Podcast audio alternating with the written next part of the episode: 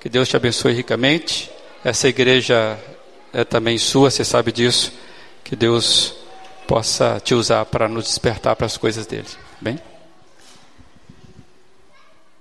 Então é isso aí. Eu estava fazendo um pequeno descritivo para compartilhar com os irmãos nessa noite da Assembleia. E, na verdade, para mim é um momento histórico, porque eu estou muito feliz de fazer parte dessa cerimônia no cargo a qual eu fui eleita.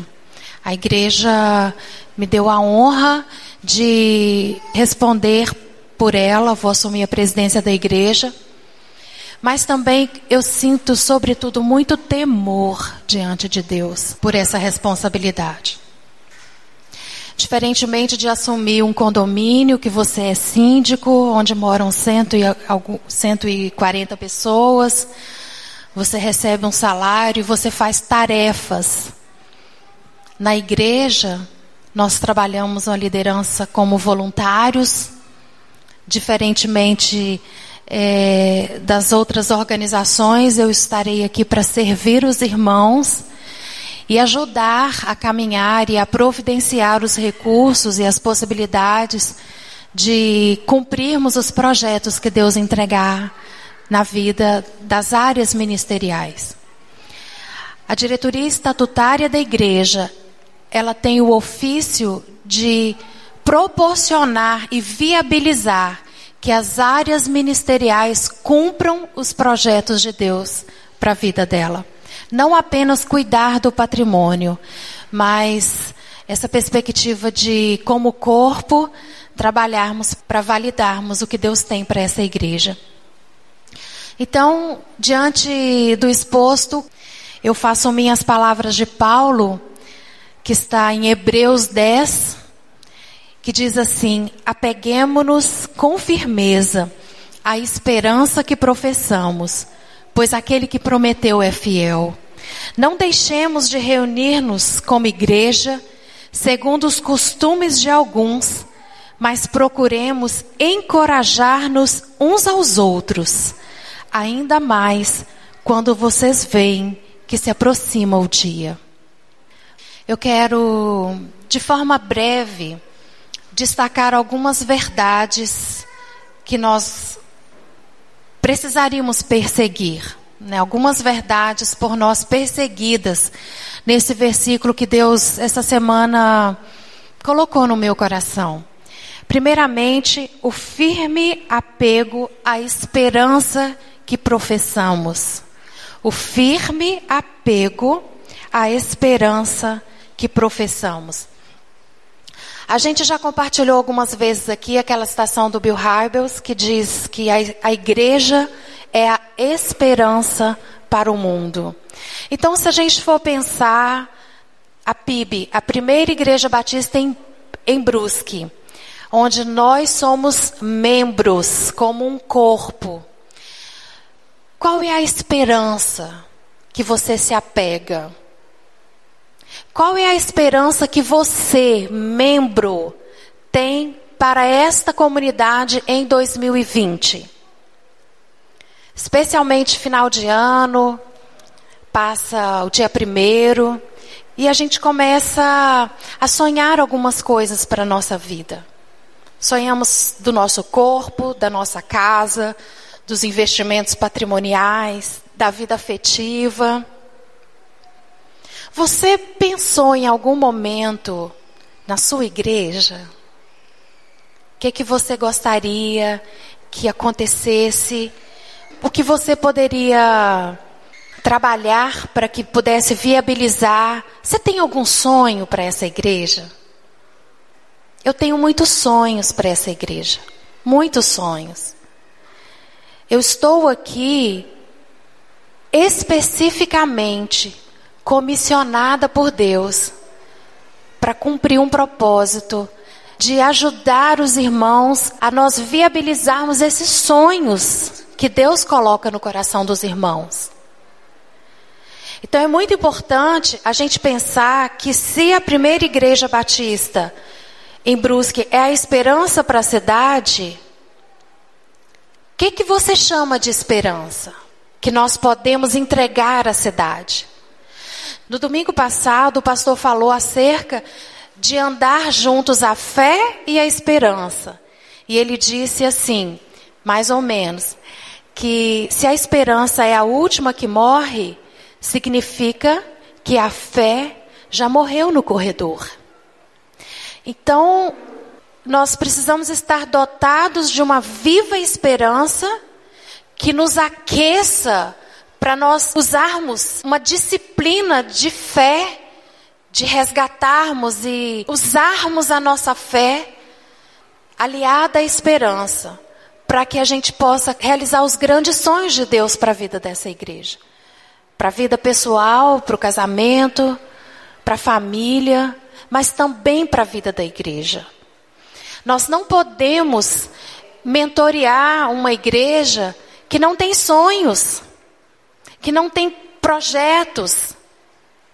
Torna-se necessário que a gente tenha tantos projetos que a gente precisa reunir um conselho de líderes para nós definirmos as prioridades, por onde a gente vai começar.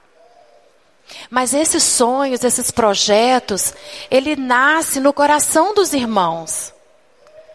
Então alguém chega com uma ideia criativa e diz assim: "Olha, eu acho que nós deveríamos fazer". A primeira pergunta é: como você pode viabilizar? Porque é muito fácil nós delegarmos uma função e, e permanecermos assim inativos no processo. É necessário que nós vivamos o entendimento de corpo que Deus nos entregou, para que a gente possa caminhar juntos. As nossas vitórias, em sua maioria, elas dependem da esperança da conquista. Eu vou repetir. Nossas vitórias, em sua maioria, dependem da esperança da conquista. As mulheres, quando fazem o chá evangelístico, elas começam a trabalhar logo que termina o, o, esse que foi feito. Foi feito, já começam a, a um encontro estratégico, onde começam a pensar como irão investir, como, com, quem vai, vai chamar. E essa esperança de conquistarem um momento agradável, de servir o melhor e de receber pessoas que precisam conhecer de perto a pessoa de Jesus, essa motivação, essa esperança, tem feito dar tudo certo. Tem sido uma bênção. As irmãs que estão aqui concordam, levanta a mão. Só duas concordam? Ah, beleza. Tem sido uma bênção. Mas há no coração da maioria, um senso de responsabilidade. Então, quando perguntam assim, quem pode vir lavar a louça? Várias pessoas se prontificam. Entendem que é um projeto que nasceu no coração de Deus e sonham com isso. Os projetos, eles precisam ser anunciados, eles precisam ser sonhados. Preciso sonhar que vai acontecer, porque isso, isso é, é a viva esperança de que Deus tem um projeto, que Deus tem algo a cumprir através da sua vida, através da minha vida. Então, esse firme apego que nós professamos, ele precisa ser evidente, dia a dia, não hoje, não nos, nas datas especiais, mas momento a momento, nos momentos que nós estivermos em casa, no momento de devoção, não deixar de incluir a vida da igreja. Não deixar de incluir a sua vida dentro da igreja. Como você pode servir a Deus através da igreja? A Bíblia diz um texto que eu gosto muito, sempre estou trazendo ele para a recepção, que diz: tudo que, que a gente fizer, faça para o Senhor. Como para o Senhor, não para homens. Quando a gente faz as coisas pensando em homens, nós nunca agradaremos. Nós falharemos sempre. Eu vou falhar. E eu digo que, que só não falha quem não faz. Porque quem faz, falha. comete erros. E deixe-me dizer, quem trabalha muito vai falhar muito. É a lei da, da gravidade, né? É notável, é, é, é uma verdade isso. Então, eu gostaria de compartilhar uma fala de Paulo a Timóteo que diz: se, se trabalhamos e lutamos, é porque temos depositado nossa esperança em Deus. Amém?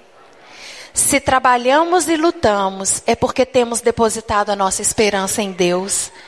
No Deus vivo, o Salvador de todos os homens, especialmente dos que creem.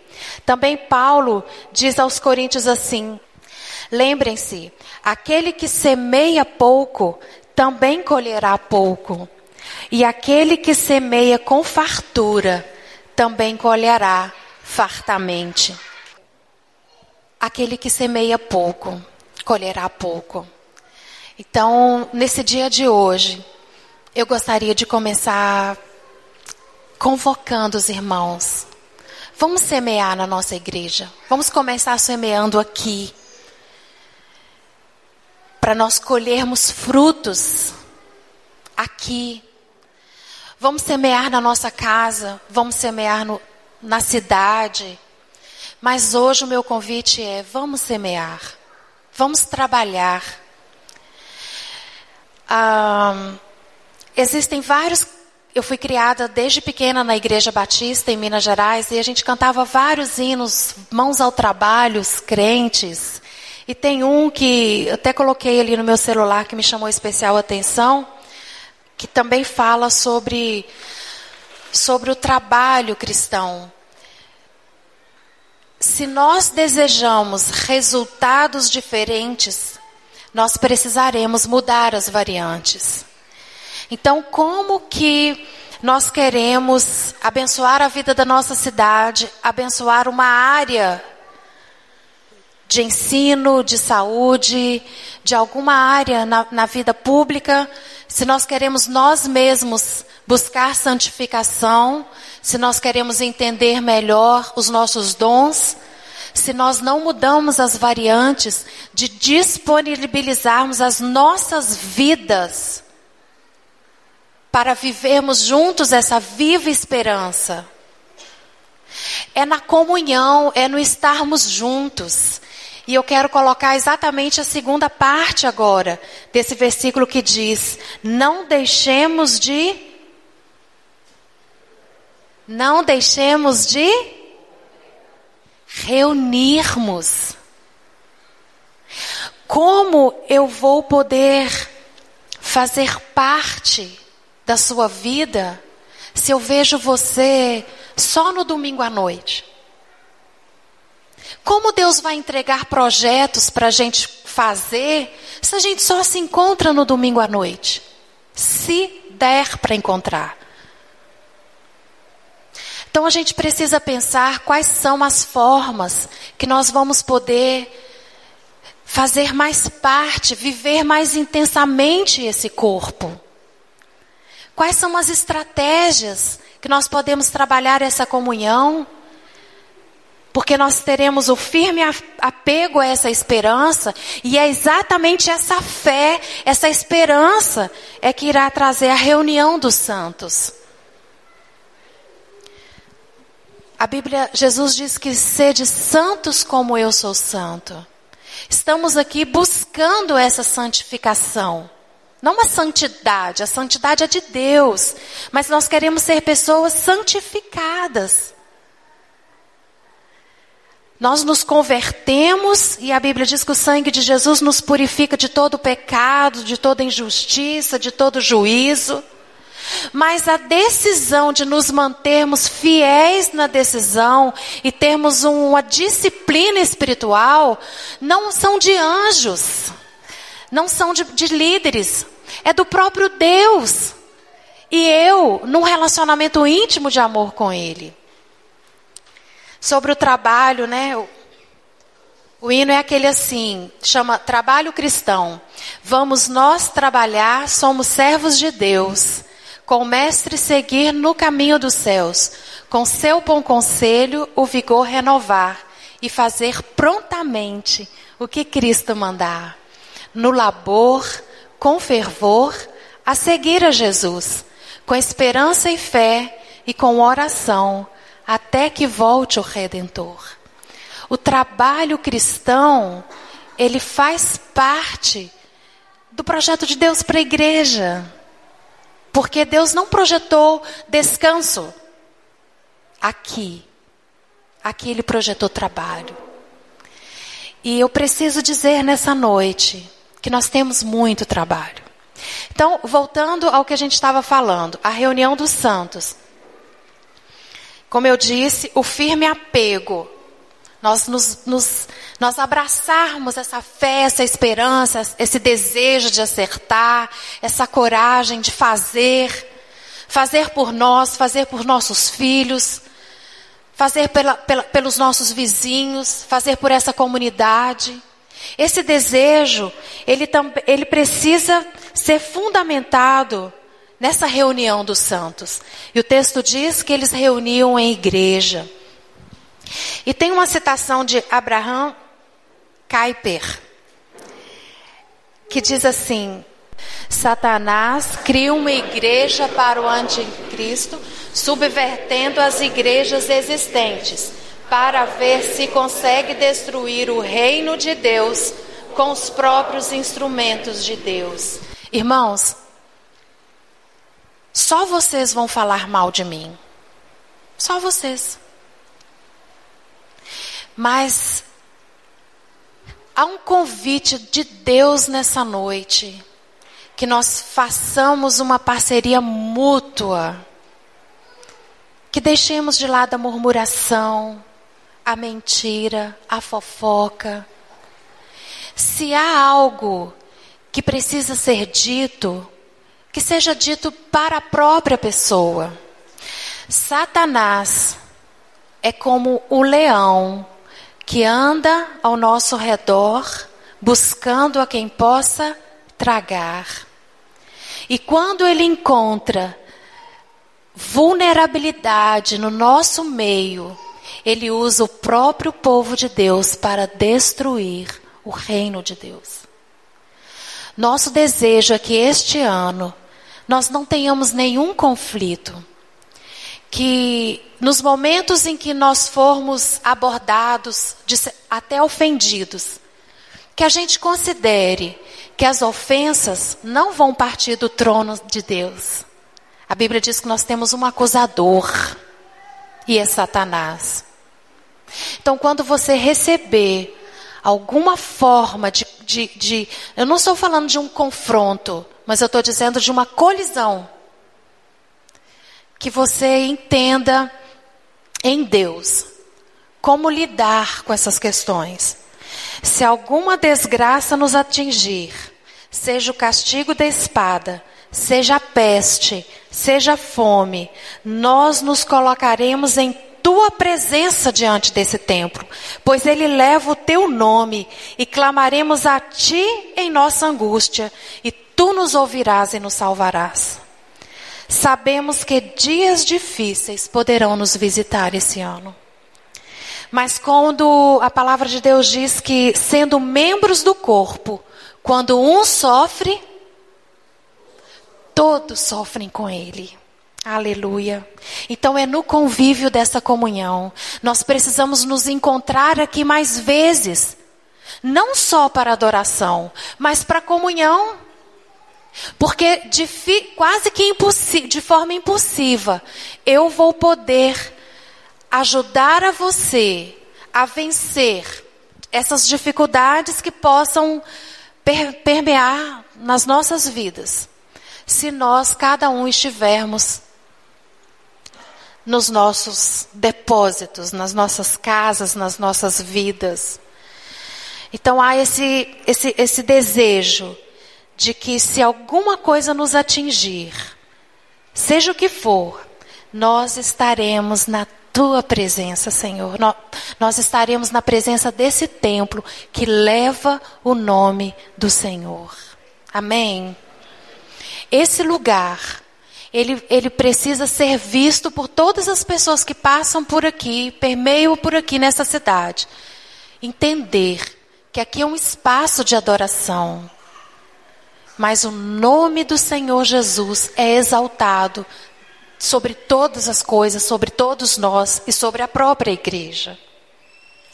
E como nós podemos exercitar esse princípio? Se nós formos pensar nessa questão da comunhão. Então eu quero convidar você, porque Paulo deixa registrado isso para gente, num texto intitulado A Comunhão dos Cristãos. Abra aí a sua Bíblia na versão internacional. Nós vamos ler Atos 2, 42 a 47. Atos 2, 42 a 47.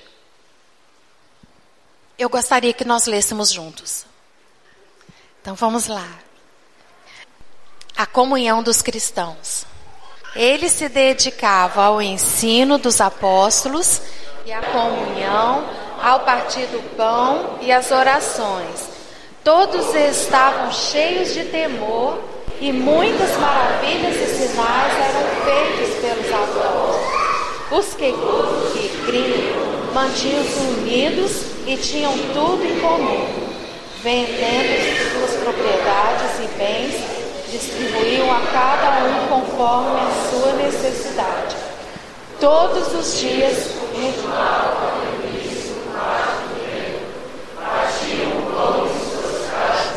Juntos participavam das refeições com alegria e sinceridade de coração, louvando a Deus e tendo a simpatia do povo e o Senhor lhes acrescentava Todos os dias ele se reuniu no templo, no pátio do templo. Todos os dias tinha alguém no salão multiuso. E eles partiam o pão nas casas, tomavam um cafezinho, bolo de milho da Vera, strudel da, da Márcia. Nós podemos gerar comunhão no nosso meio é uma disciplina, é uma decisão. Eu tenho que sair decidido que eu vou cavar esse espaço para minha vida, vou cavar esse espaço para minha família. Então o desejo que você tem guardado de ser amado, de receber um convite, seja essa figura, seja essa pessoa. Decida, ó, uma vez por mês, alguém, algum, alguém da igreja, uma família da igreja vai tomar um café lá em casa. Isso funciona na nossa casa há muito tempo. Muitos irmãos aqui já foram. E a gente in, in, insiste em, em permanecer. Porque faz diferença. Mas é uma decisão. Porque nunca vai dar. Às vezes vai faltar o recurso financeiro, às vezes vai faltar a agenda, não vai ter tempo, vai chover. Mas eu decidi. Eu decidi. Então a gente, a gente vai criar essa, esse apego a essa decisão, a essa esperança. E vai funcionar. E quando você menos se der conta, você vê que há um amigo mais chegado que um irmão. A gente vai criando laços. A gente vai criando afeto. E nós vamos interpretar melhor o movimento dos membros. Existem membros que não que não se comportam da maneira como todos os outros no corpo. Eu, por exemplo, tenho dois parafusos na minha bacia. As minhas pernas não vão funcionar como 100% funciona das pernas das pessoas. No reino de Deus, nós temos muita gente com parafuso nas bacias. Outros nas cabeças, outros em várias partes do corpo. Né? Então eu preciso identificar qual é o parafuso a mais e a menos de cada irmão e lidar com isso. Não esperar que ele tenha um comportamento igual àquele que eu gostaria que ele tivesse. Porque eu gostaria que o Juliano fosse de um jeito, o Eduardo gostaria que ele fosse de outro. A Cris, que é a esposa dele, aí vai ter um terceiro jeito. Nós, nós temos que viver a vida fazendo as coisas como para o Senhor e não para homens. E nós, como corpo, identificar o jeitão de cada um. E deixar cada um ser conforme aquilo que Deus tem projetado para ele. E pararmos de criticar às vezes e imaginar que a pessoa deveria ser diferente. E se realmente há uma necessidade dela ser diferente, você pode orar por ela. Porque só o Senhor pode mudar o caráter de uma pessoa. A gente muda comportamento. Vai tentando, né, ajeitando os filhos, aqui é o lugar do tênis, e alimentação. Mas o caráter de um ser humano, só Deus pode mudar. Então, vamos orar. Se existe uma, uma necessidade real, né? Comecem orando por mim. vamos orar, orar uns pelos outros. É bíblico. E aí nós vamos voltar aqui, como a gente, a gente disse que eles viviam no pátio da igreja, eles se encontravam e eles tinham tudo em comum. Então, voltando ao versículo, nós nós colocamos o firme apego à fé que nós professamos, a reunião dos santos e, por último, o encorajamento mútuo. Ele, Paulo diz assim a Timóteo: Seja um exemplo para os fiéis na palavra, no procedimento, no amor, na fé e na pureza.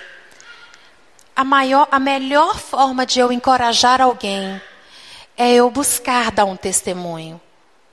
É difícil eu apontar um, um modelo para você se eu não vivo aquilo.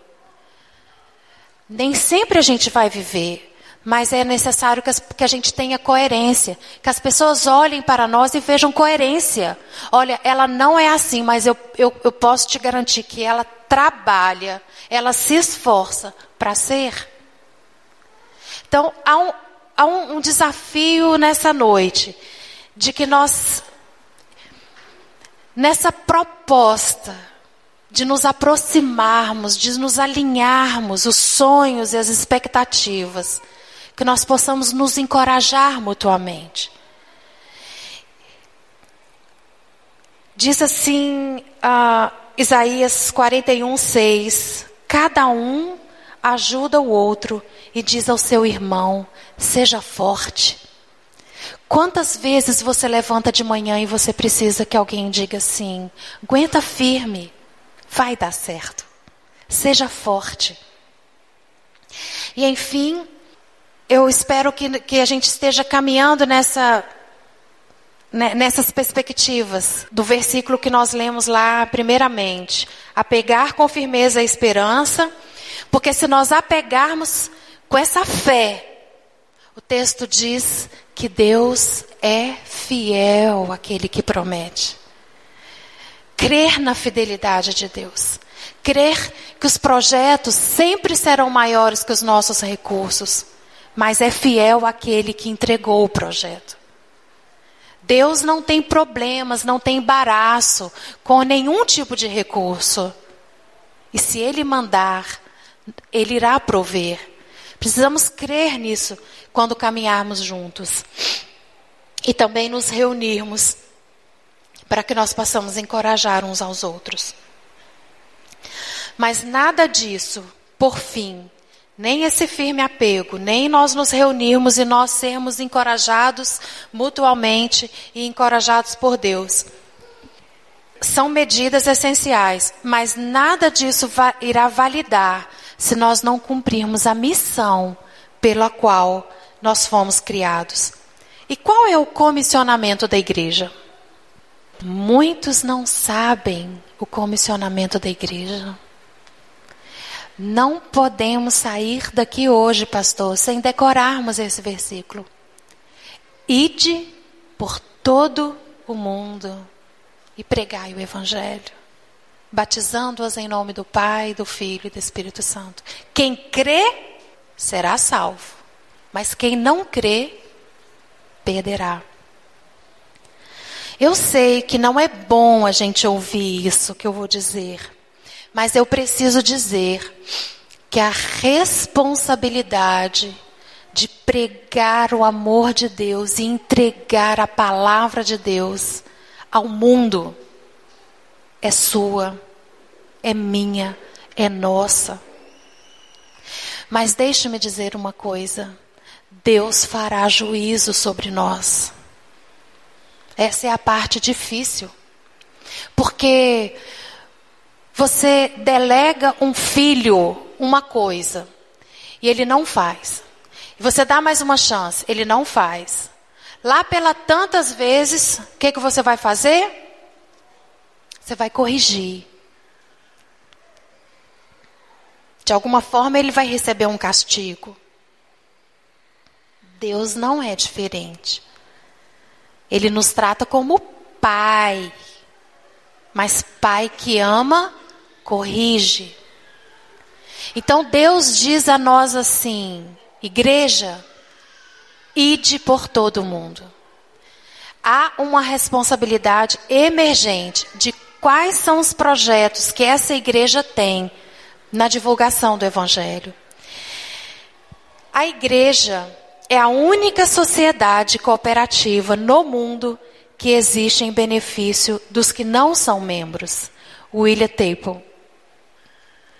A igreja é a única sociedade cooperativa no mundo que existe em benefício dos que não são membros. Então temos uma viva esperança, nós temos comunhão. Para quê? Para irmos para fora. Para fazermos alguma coisa que o mundo saiba que o Senhor é Deus. Para que o mundo saiba que, que, ele envi, que enviaste Jesus. Para que o mundo saiba que há uma esperança. Mas nós temos que viver isso primeiro. Viver com intensidade. A igreja existe, Philip Jansen, eu gosto muito dessa citação. A igreja existe não para oferecer entretenimento, encorajar vulnerabilidades, melhorar a autoestima ou facilitar amizades, mas para adorar a Deus. Se falharmos nisso, a igreja fracassa. Precisamos ter esse entendimento, essa clareza de adoração. E um projeto evangelístico na igreja, ele faz parte da adoração. E eu quero encerrar com aquele versículo também extraordinário que diz: Aqueles que semeiam com lágrimas com cantos de alegria colherão. Glória a Deus. Aqueles que semeiam com lágrimas, com cantos de alegria colherão. Aquele que sai chorando enquanto lança semente, voltará com cantos de alegria, trazendo consigo seus feixes. Eu gostaria que nós tivéssemos uma celebração no final do ano e nós trouxéssemos os feixes pudéssemos contar as lágrimas, as dificuldades, mas também contar o tempo de comunhão, as amizades que fizemos, as feridas que tratamos, as curas que realizamos em nome do Senhor Jesus, e trazer esses feixes de alegria e, e levantar um memorial ao Senhor, porque hoje está inaugurando um tempo em que Deus está entregando nas nossas mãos esta responsabilidade de acendermos a nossa esperança, vivermos mutuamente, nos encontrarmos e proclamarmos o Evangelho. E nesse momento eu quero encerrar. Você vai ouvir uma mensagem musical. Enquanto você ouvir essa mensagem musical, você recebeu um papelzinho quando você entrou Enquanto você ouvir essa mensagem musical, eu quero que você responda três perguntas. Eu vou pedir aquela cesta, depois a recepção passa aí para gente recolhendo, você dobra. E eu gostaria também de dizer a você que nos visita, também você terá essa oportunidade de compartilhar qual é a esperança que você investe para este ano em nossa igreja. Aos membros da igreja, qual é a esperança que arde, que pulsa o seu coração? Qual é essa viva esperança? O que você julga pertinente, importante, uma igreja agir numa sociedade ou dentro dela mesma? Para nossa galera, qual é a esperança que você nutre, que você investe este ano na vida da nossa igreja? Em que você dispõe um firme apego? É aquilo que talvez você dissesse assim: Poxa, pastor, por mim pode faltar tudo, mas isso aqui para mim é fundamental. O que, que te apega? Que ministério, que atitude, que área você entende que é muito, que é essencial e que nós precisamos priorizá-la? Em que você dispõe um firme apego? E por último, o que move o seu coração a investir tempo e recurso? O que move o seu coração a investir tempo e recurso? Feche os seus olhos, vamos orar. Senhor, essa é a verdade do teu povo aqui reunido nessa noite. Cumpra, ó Deus, em nós os teus planos. Nós queremos escrever a tua história, ó Deus, a partir deste momento. Que o Senhor nos dê a sabedoria, a intrepidez, a coragem para cumprirmos fielmente os planos do Senhor para a nossa vida. Visita o teu povo. Dai-nos, ó Deus, uma porção generosa da tua misericórdia e da tua graça. Que o Senhor olhe para nós, ó Deus, não com juízo, mas com misericórdia e graça. É a nossa oração de entrega em nome de Jesus. Amém.